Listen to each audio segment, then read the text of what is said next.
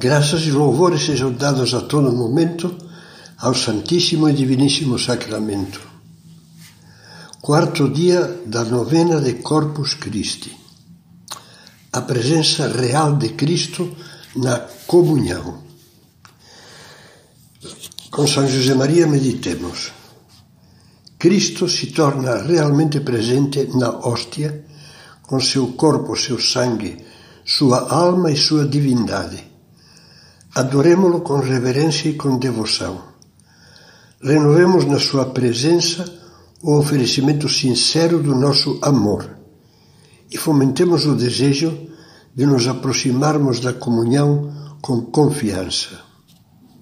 Jesus, perfeito Deus e perfeito homem, Senhor dos céus e da terra, se oferece a cada um como sustento, da maneira mais natural e comum Assim espera o nosso amor, desde há quase dois mil anos. É muito tempo e não é muito tempo, porque quando há amor, os dias voam. Jesus, diz ainda São José Maria, entrega-se a nós em alimento. Jesus Cristo vem até nós e por isso tudo mudou. E no nosso ser se manifestam forças, a graça do Espírito Santo, que se apossam da nossa alma, que informam as nossas ações, o nosso modo de pensar e de sentir. Oração. Jesus, grava na minha alma a luz clara destas palavras tuas, que São João conservou no capítulo 6 do seu Evangelho.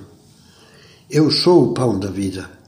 Quem comer deste pão viverá eternamente. A minha carne é verdadeira comida e o meu sangue é verdadeira bebida. Aquele que me comer viverá por mim.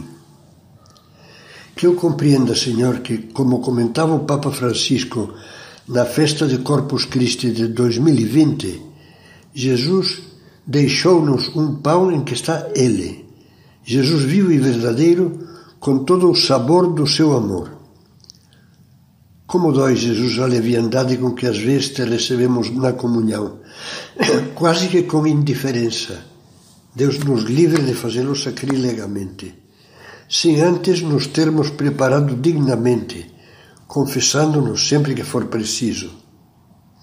Fazem pensar muito estas palavras de Santo Agostinho. Ninguém come esta carne sem antes adorá-la. Pecaríamos se não a adorássemos. E nós?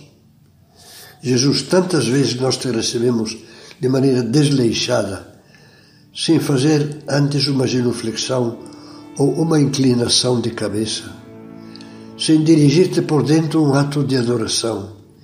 Eu te adoro com devoção, Deus escondido, um ato de amor.